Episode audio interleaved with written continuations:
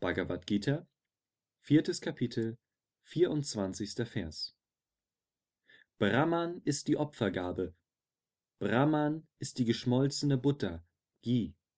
Durch Brahman wird die Opfergabe in das Feuer Brahmans gegossen.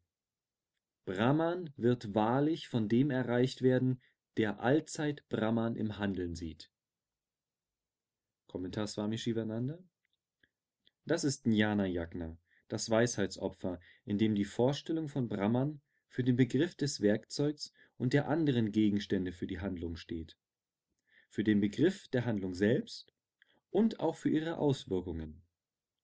Wenn man diesen Gedanken beibehält, schmilzt die gesamte Handlung dahin, wie es im vorhergehenden Vers gesagt wurde.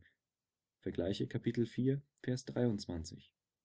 Wenn Selbsterkenntnis, Selbstverwirklichung erreicht worden ist, wird das ganze Leben zu einem Weisheitsopfer, in welchem die Opfergabe, die geschmolzene Butter, das Opfern, der Opfernde, die Handlung und das Ziel, alles Brahman ist.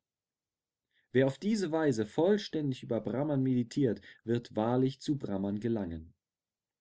Der Weise, der das Selbst kennt, weiß, dass die Opfergabe, das Feuer, das Instrument, mit dem die zerlassene Butter ins Feuer gegossen wird, und er selbst keine von Brahman getrennte Existenz haben.